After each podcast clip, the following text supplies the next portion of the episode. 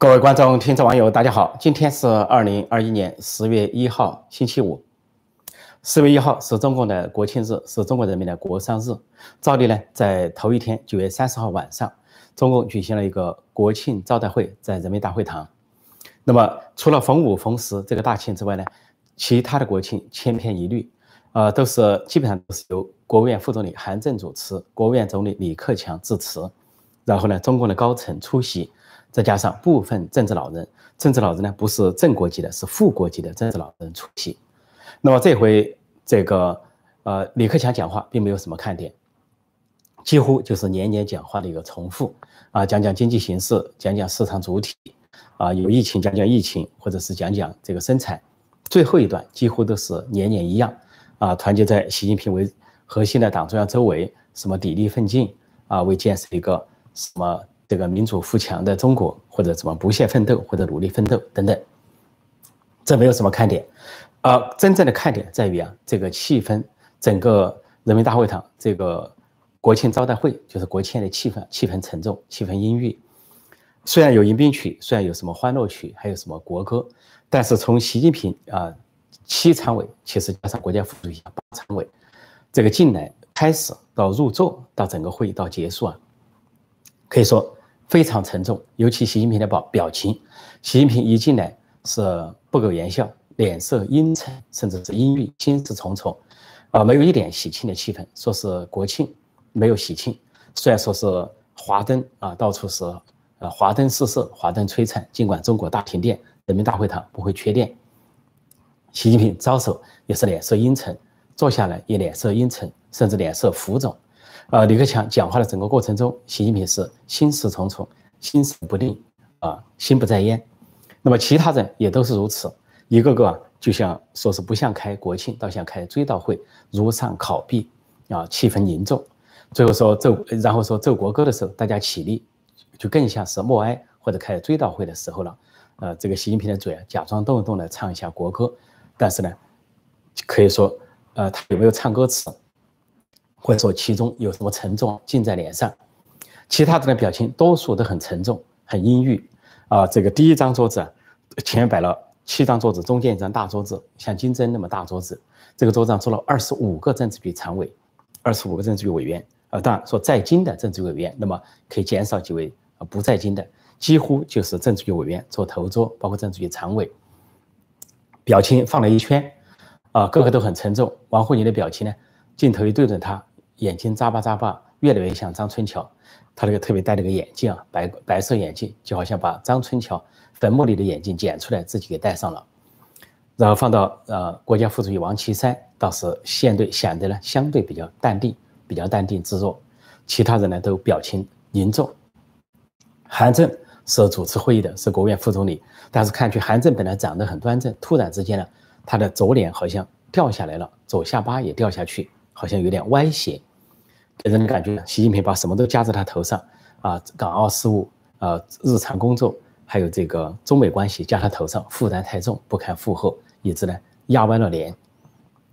再往下看呢，啊，这个整个第一张桌子，这些政治委员、政治局常委的表情沉重啊，蔡奇啊，啊，什么黄坤明啊，这些人都好像如上考妣，好像家里死了人一样，那么的严重啊。李克强致辞倒是神态自若，呃，一如寻常。那么再放大的桌子就是啊，在京的其他高官，什么副总理啊、国务委员呐、书记处书记的啊、人大了、政协的副委员长、副主席等等。然后还有一些桌子就政治老人。那么政治老人呢，就包括副国级的啊、正国级的一律没出席。正正国级的像什么前总书记啊、前总理啊、前委员长、前政协主席这些，通通没有出席。结果一看这个其他桌子的时候，全场呢实际上有三个人在面带微笑，一个微笑呢是。啊，前国家副主席李元朝面带微笑，很淡定，始终面带微笑。那神情似乎在说：“你们把我排挤开啊！十九大的时候把我排下来，六十七岁被六十九岁的王岐山所取代。你们两人现在斗起来了吗？你们两人当时联手整我，现在你们两人如何？形同水火。还有一个人在微笑，是刘延东啊。刘延东是前副总理，女性副总理，但刘延东历来心宽体胖。”呃，心中没有多少阴谋诡计，说他笑得很坦荡。另外还有人在微笑，就张春贤，当张张春贤还没有退休，还属于人大副委员长，但受到习近平的排挤，习近平对他柔性之江不满，把他从那个新疆调回来，没有成。后来十九大不再是政治局委员，坐了冷板凳，啊，但是呢，当了人大副委员长，相对于呃一个闲差，他坐着的面带微笑，啊，你们是强硬之江吗？啊，陈全国、习近平，你们搞啊！现在国际制裁啊，集中营你们干呢？所以他坐在那里面带微笑，说全场就这三个人面带微笑，其他人表情凝重，表情沉重，啊，就是追悼会的气氛。那么这个呃呃呃国庆的追悼会呃国国庆的这个情况是这样，那什么原因呢？我想主要的原因是习近平心情沉重，因为就在九月三十号晚上举行招待会，白天就宣布了一个重大的案子——孙立军的案，用七百字谴责孙立军，啊，主要是政治上的谴责，是他是。这个从未真正树立啊理想信仰，是毫无四个意思，背弃两个维护，是政治野什么政治野心膨胀啊，政治品质败坏啊，什么拉帮结伙，是电力山头等等，谴责了一大堆啊，私藏大量的涉密材料，证明了向澳大利亚泄密啊，然后是团团伙伙，说是做事结伙控制要害部门，就控制公安部门，那么现在。现在呢，这个体制内传出综合各方面的消息啊，发现，这个我要向大家报告，孙立军的确涉及了暗杀和刺杀，倒不是去年有人所说的说他向习亲自持手枪向习近平座驾连开三枪，我说这个不可能。如果说他连开三枪，要么成功，现在出现的习近平是替身；要么失败，那他就啊不成功变成人，当场被射杀。那么现在显然不是那个情况，但是。现在传出他的确参与了暗暗杀和刺杀，实际上他的罪名中两大罪名，经济上是拼凑的，一大罪名就是向澳大利亚泄密。那么这个通报已经说了是擅离擅自擅离职守啊，私藏私放啊大量涉密材料，就这个意思。但是其中说到的啊做火呃做做做事成火控制要害部门，拉帮结派团团伙伙。啊，建立政治山头，严重所破坏了这个政治生态。事实上，这个现在现在的各方面的线索显示啊，孙立军案跟一个星期前公布的王立科案有关，就是跟江苏江苏为中心的一个暗杀集团、政变集团、刺杀集团相关。现在看来，暗杀集团是不是六个人，而是八个人。呃，六个人原先我向大家报告过，就是呃，这个王立科是。江苏省的当过，呃，公安厅长、副省长，呃，他在落马前自首前是这个政法委书记，是高官。那么另外呢，就是江苏省的刑警总队长罗文静，还有就是江苏省的安全厅副厅长，后来是检察院副检察长严明。他呢，在去年七月份落马之后呢，经不住刑讯逼供，交了这个政变集团的成员，这就导致了王立科在十月份呢，这个投案自首。但是王立科呢？投案自首，但是现在中共在上个星期发布的对他的这个严厉的谴责中，没有承认他投案自首，就意味着对王立科要从重处罚。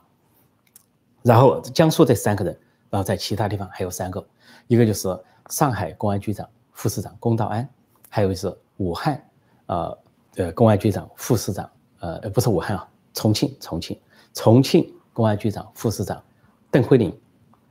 再一个是北京的华融集团董事长赖小民，啊，赖小民呢已经被处死。今年一月份，本来在二零一八年就落马是贪腐，但后来查明他跟政变政变集团相关之后，习近平当局迅速的以贪腐为由判他死刑，并且尽快执行。而且他实际上有大量的检举其他人贪腐的立功表现，中共当局不予承认。结果现在发展了孙立军，实际上孙立军跟这个政变集团相关。那么不仅孙立军相关，这第七个了，还有一个人相关，就是孟庆峰。孟庆峰呢是也是公安部副部长，由于他长期在浙江为官，呃，习近平当浙江省委书记的时候，孟庆峰是公安厅副厅长，在习近平手下，所以习近平把他当成亲信心腹习家军的培植。那么孟庆峰这两个字啊，就是庆丰包子的庆丰。那孟庆峰最呃最高的两个表现，一个就是负责所谓国际猎户行动，是公安部国际猎户行动小组的组长，什么红通名单追击逃犯是他负责。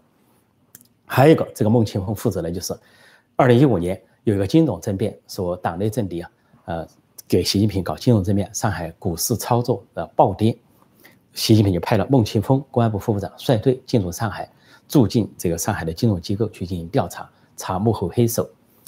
这个孟庆峰在去年六月份突然不知去向，是四月份孙立军落马，六月份孟庆峰落马。孟庆峰落马之后，中国官方不做任何交代，只说他免职。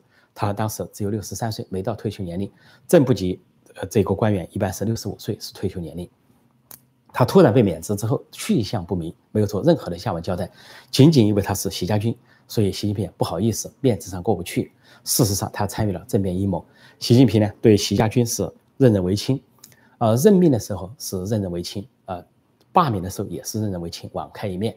像这个现在，国务院的调查组、中纪委调查组在河南调查大水、调查人祸，但习近平啊，迎顶风作案。意识操作，硬是让这个罪魁祸首许立毅继续当郑州市委书记。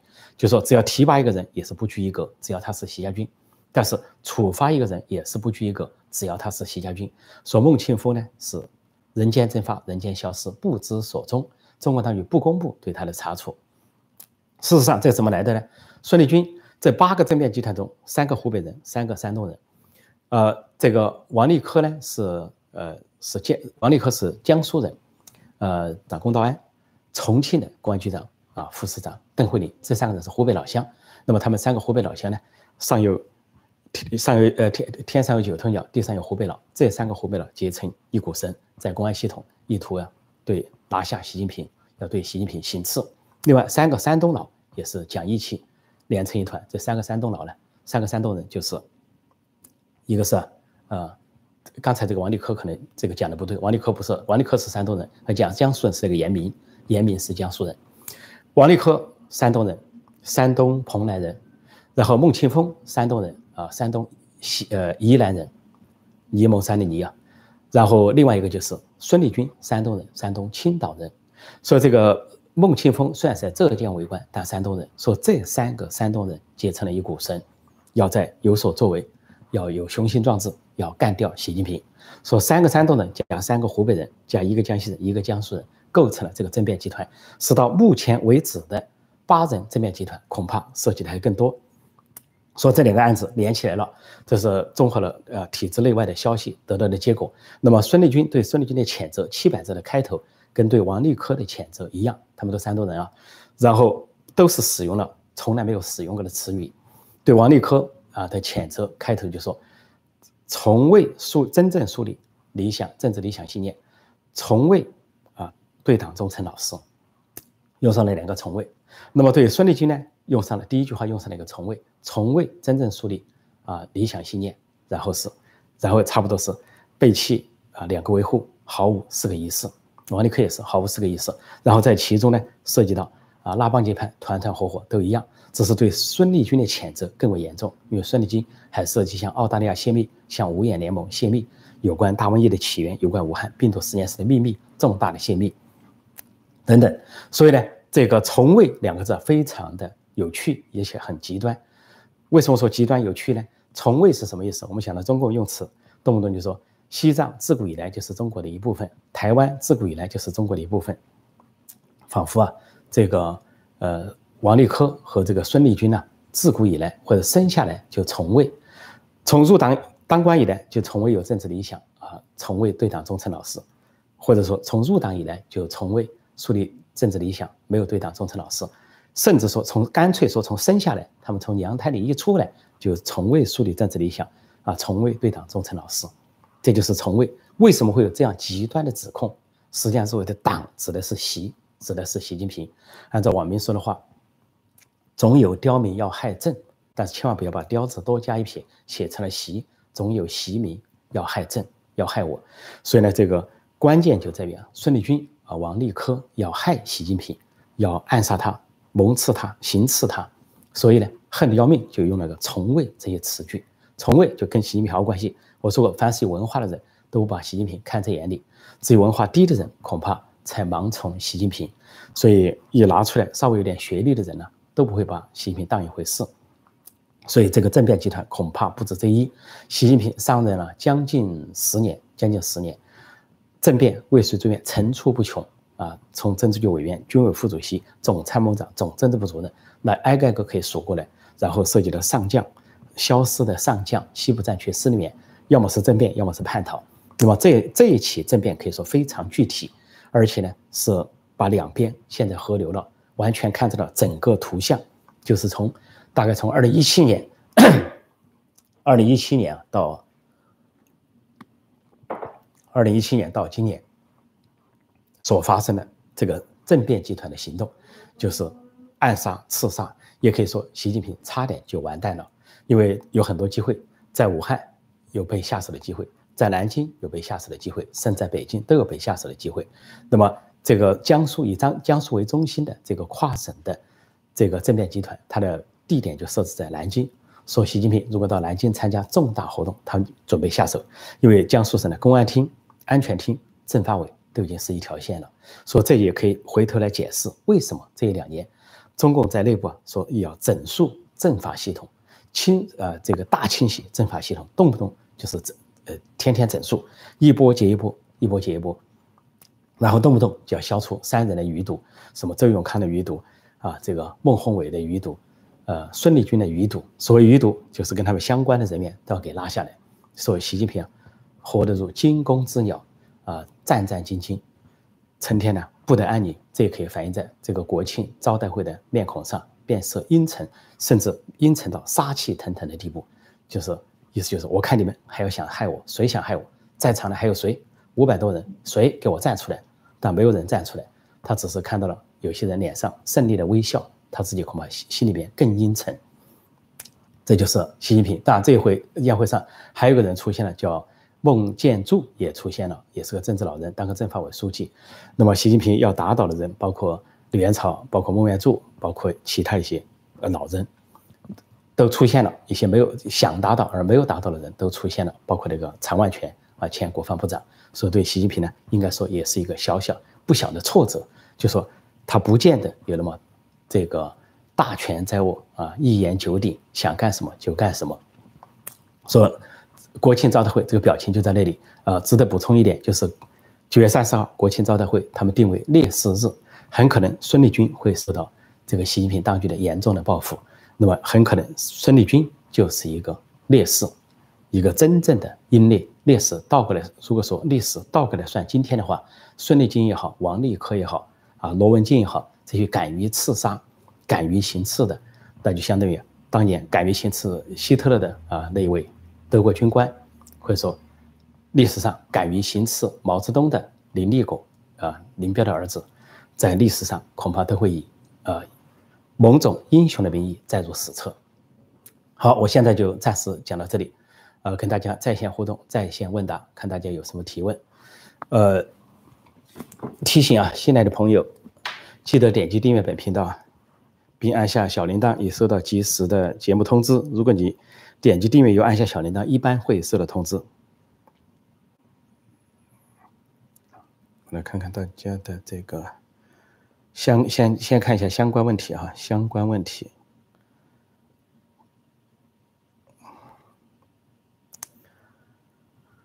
相关问题。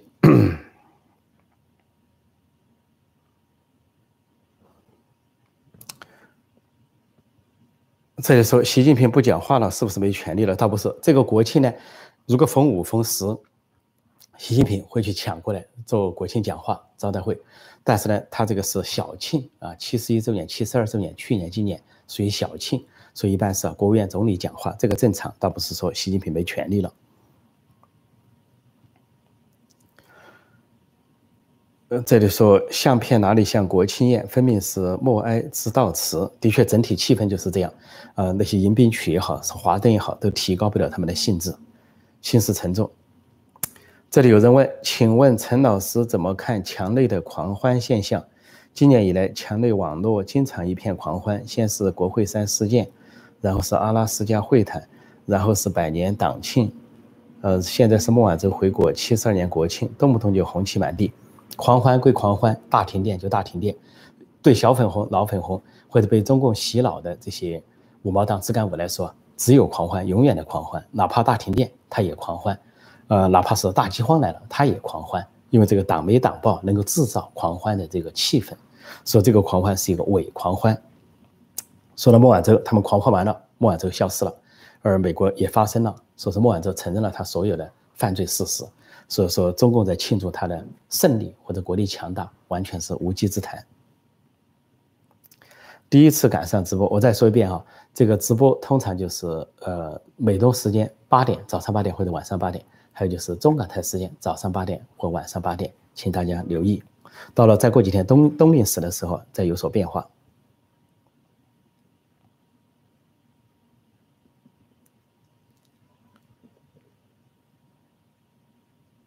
这里说马路上挂国旗是向美国学习的，不同于美国人民是自发，中共是强制。没错，美国人民呢，这个挂国旗啊，有些呃是选举的时候或者重大节日的时候，或者是遭遇恐怖攻击的时候啊，美国人挂国旗确实自发的。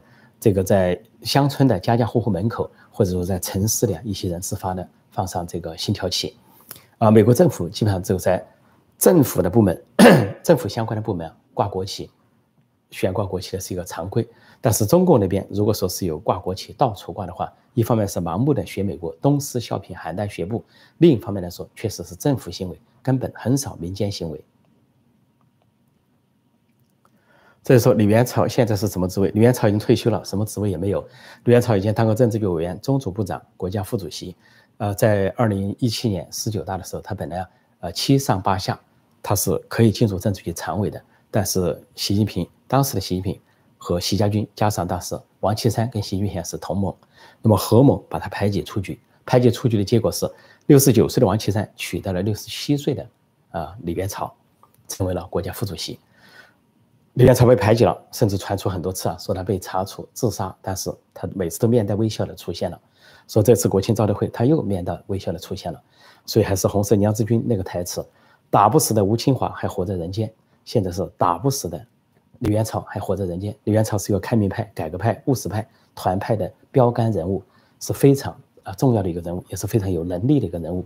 也当过江苏省委书记，是胡锦涛培养的重臣，受到这个习近平和习家军的妒忌和排斥。但他和汪洋曾经在啊十八大入场的时候，受到了两个政治老人的阻止，一个是江泽民，一个是李鹏，说他们两人思想开明，对八九年的事情有同情之心，在。十八大就不让他们入场，到了十九大只让汪洋入场当闲差，政协主席，但是把李元朝阻挡在外，说跟江泽民这些保守的政治老人也相关。这里说不知道后面还有人会继续刺杀吗？当然，肯定的，这毫无疑问的，因为习近平的统治几乎不得人心，完全跟时代背道而驰。你明明已经进入了改革开放年代，明明进入了集体领导制，明明进入了任期制。但你非要破坏任期制，破坏集体领导，甚至要阻止改革开放，要回到文革时代，回到毛时代。不要说是国际上根本就看不惯，以你为目标啊，围攻的目标，民间不满，知识精所有的精英阶层的不满，知识精英、文艺界的精英、科技精英啊，大学的精英，或者说党内精英。最重要的是，就党内的高层、政治老人都普遍的不满。习近平仅仅是因为他的习家军把持了权力要军，长。强行把政，强行执政，但这个非常危险。所以这个古人就说，这个意古代的意思就说，呃，一个说法就是说，不是你的，你不要强求啊。如果不是你，也不要强求。另外一个说法就是天与不取啊，反受其咎。意思就是说，你非要搞什么事情，你跟天意相违背啊，你就会非常的困难，困境很困境，甚至置身自己啊，把自己置于危险之中。说习近平就这样，现在把自己置于危险之中，而且还想强行的。在明年二十大上连任，说这个自然引起党内的不满。所以，过去有政变未遂政变，过去有暗杀未遂暗杀，但是不能排除还会有政变和暗杀。而且呢，说过去失败不意味着未来失败，失手的人他可以接着干，或这边失手了，那边可以继续干。公安系统、国安系统、政法系统，这个政变集团是如此的庞大，如此的有力，跨越了这么多的地方，就可以看出习近平所面临的危险。为什么他要做？防弹大巴出行，为什么身边要数十人、上百人的保卫？里三层外三层，就这个道理，他自己都觉得不安全。做人做得太累，活人活得太累，何必呢？实际上退下去，退一步海阔天空，对自己也安全，对国家、对这个民族也有好处，对国际社会也是一个贡献。就跟毛泽东一样，祸国殃民几十年，最后终于贡献了中国人民一次。为人民服务一次，就是以他的死亡为人民服务，给中国人民贡献一次，给世界人民贡献一次，让中国迎来了改革开放的机会，中国人民迎来了温饱的机会。今天的习近平是否也贡献一次？不要像毛泽东说以死亡来贡献，不至于到那个程度，可以以自己结束任期、退休、安然退休来贡献，贡献这个国家，贡献这个社会，将功补罪吧。这就说晚宴在哪举行？这没人按炸弹。晚宴当然在人民大会堂举行，在哪举？他只能在那里举行，不可能在别的地方。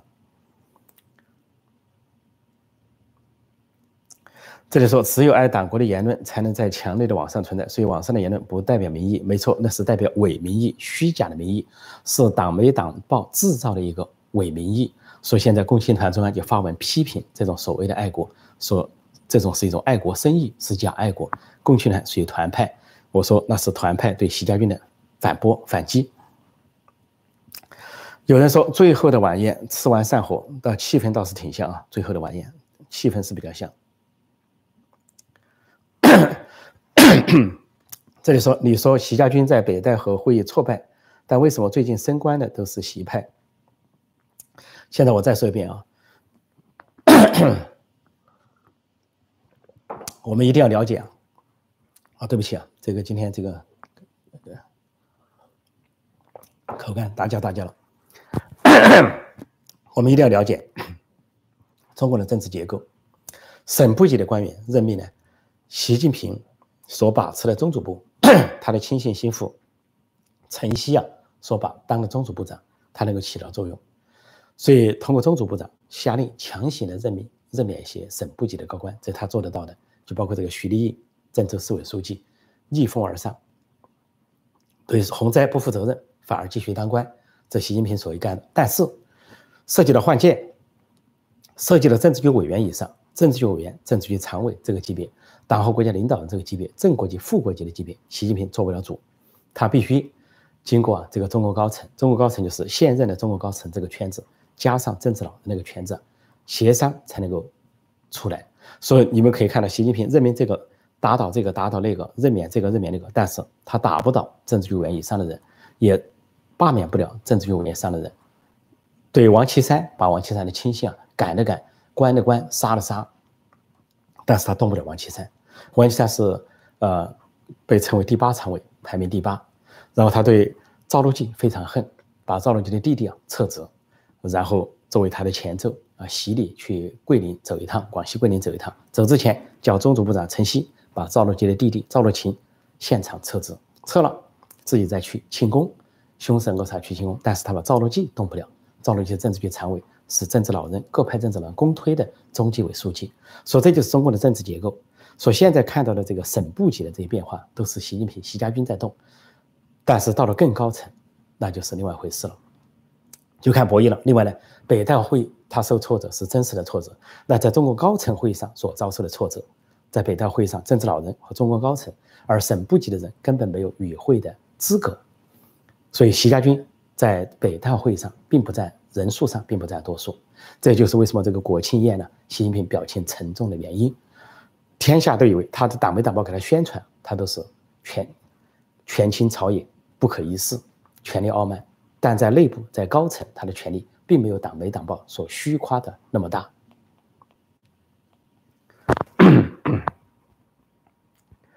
这里说，呃，陈老师，习家军也有开明派吗？有啊。那么提到了刘贺是相对比较开明的，反文革的。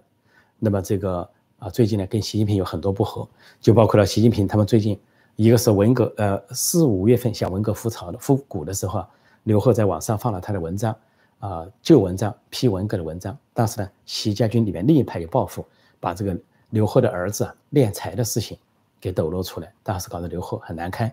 一度没有陪习近平外出，而是胡春华陪他外出。另外呢，这两天又有一个插曲，就是这个习近平和习家军在到处打土豪分田地啊，打到这些这些这些企业家的时候啊，这个刘鹤又出来放话啊，说是要支持民营企业，支持私人企业，都表现了这个分歧。而美国这边也说，呃，刘鹤作为谈判代表，很明显看得出他属于相对开明、相对改革的派系。刘鹤的父亲是在四川。当这个部级高官啊，省省部级高官，后来在文革中啊，不堪红卫兵的批斗，跳楼自杀，只有四十九岁，所以给他留下了极度的创伤。那么另外呢，这个孟庆峰，刚才说的孟庆孟庆峰是参与了政变集团人间蒸发，他是习家军，但是却反习，所以习家军里边也有分歧。就算我们说一个极端情况，有一天习近平、习家军真的是一派独大，一人独大，在二十大之后独掌天下，那么习家军内部的分歧、内部的竞争、内部的搏斗就开始了，内部的仇杀就开始了，包括争夺接班人。李强、陈敏尔、丁学祥都是六零后，谁当接班人？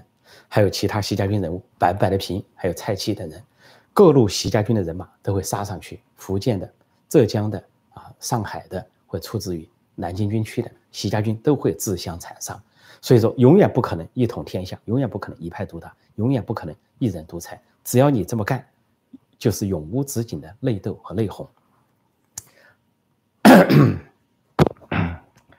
现在的时间差不多，我再看看今天是喉咙有点干，主要是喉咙有点干哈，对不起。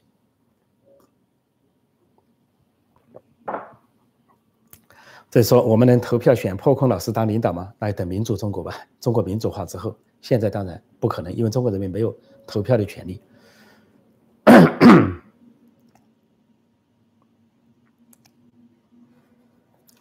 这里说孙的后面就是孟朱江，意思说孙立军的后面是呃孟建柱，呃朱是指谁啊？朱朱镕基吗？江泽民吗？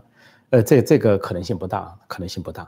呃，这个是法轮功朋友的观点。法轮功朋友我们非常理解，因为法轮功朋友是要打江的，打江派，这非常理解。因为江泽民是迫害法轮功的罪魁祸首，啊，该打是属于法轮功的这个血债帮。但是法轮功朋友的这个主观愿望可以理解，但是客观上把所有的人都跟江泽民连接起来不可能。孙立军相对很年轻，六九年生的，最年轻的公安部副部长，他的提拔阶段跟江泽民已经没有什么关系了。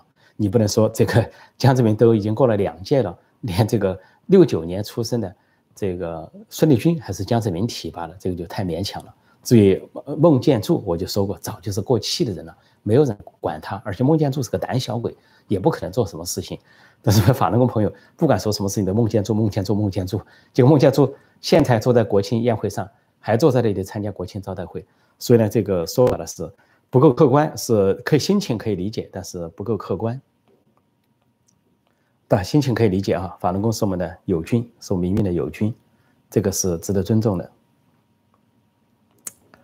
好，同意陈伯公任总理，要感谢感谢，这个任总理不敢当，我们就看看民主中国什么时候实现吧。现在我们不能够讲关不关。王立科、王立军是两个人，但是两个人，王立军、王立科是两个人，但是王立军、王立科都在辽宁为官，辽宁为官，都当过的是公安局局长出身，所以现在习近平听到例字号就害怕。现在这两个星期公布的从未从未就是两个例，王立科、孙立军，一听到例子，习近平可能害怕，以后士兵见到他喊一个立正，习近平可能当场吓得，要么就瘫倒在地，要么就是继续着手行礼，违反军纪军令。呃，这里说二十大取消吗？那他倒不会啊，共产党再斗也不至于取消。这里又问到曾曾庆红家族最近是否被查处？这都是我们法轮功朋友提出来的一个观点啊，提出来一个命题，其实可能性非常小，因为曾庆红就是把习近平推上去的人。曾庆红是双料的身份，一既属江派，也属于红二代太子党。他的父亲呢是曾山，以前当过这个中共的开国的时候的高官。说曾庆红呢，从太子党红二代的角度，他要推习近平；又从江派的角度，他要推习近平。而为什么轮到习近平这一代人接班呢？也是陈云留下的一句话，说还是我们自家的娃可靠。至少不会挖我们的祖坟，所以当时就培养了新人，培养就是刘少奇的儿子刘源，啊，薄熙来的薄一波的儿子薄熙来，习仲勋的儿子习近平这三个人。后来刘源呢，是因为是同情六四、支持民主，被江泽民当局所报复啊，下放到了胡锦涛时代才受到重用，当了上将啊，总后勤部政委。但后来军中反腐，立下汗马功劳，都有受到习近平的猜忌。习近平是怕高震主，又把刘源呢是。呃，明升暗降，到了人大当闲差。薄熙来呢，又跟习近平争位，最后呢，由于王立军叛逃美领馆，偶然失败，所以最后被打入青城大牢，就成了习近平接班。说习近平接班，基本上是在江曾势力的支持之下。说至今可以说，这个虽然法轮功朋友呢想说成是习近平跟江泽民有斗争，但是很可能习近平现在的权力基础啊，政治基础就是江派参与在支撑他，支持像什么张德江啊、张高丽啊、刘云山这些人支持他。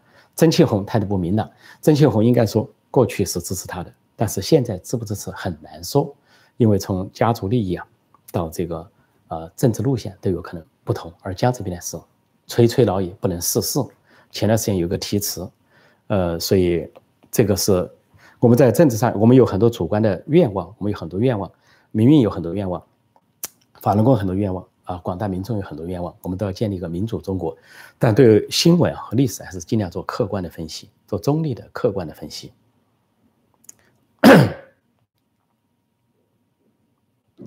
呃，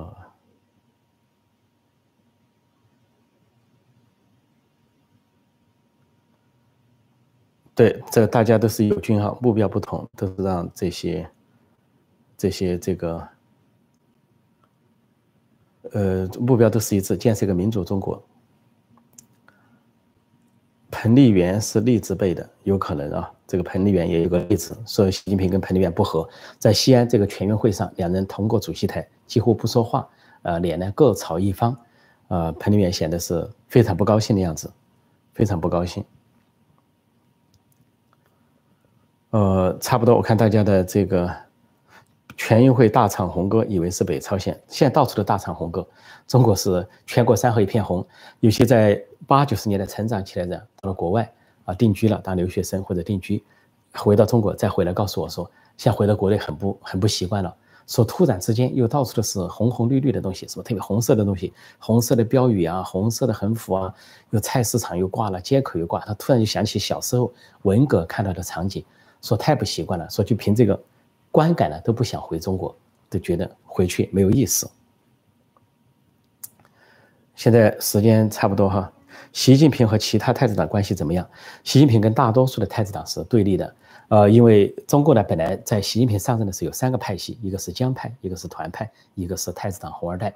当时呢很多人以为习近平代表了红二代太子党上去代表这个派系，但习近平呢另有图谋，他建立他的习家军成了第四派。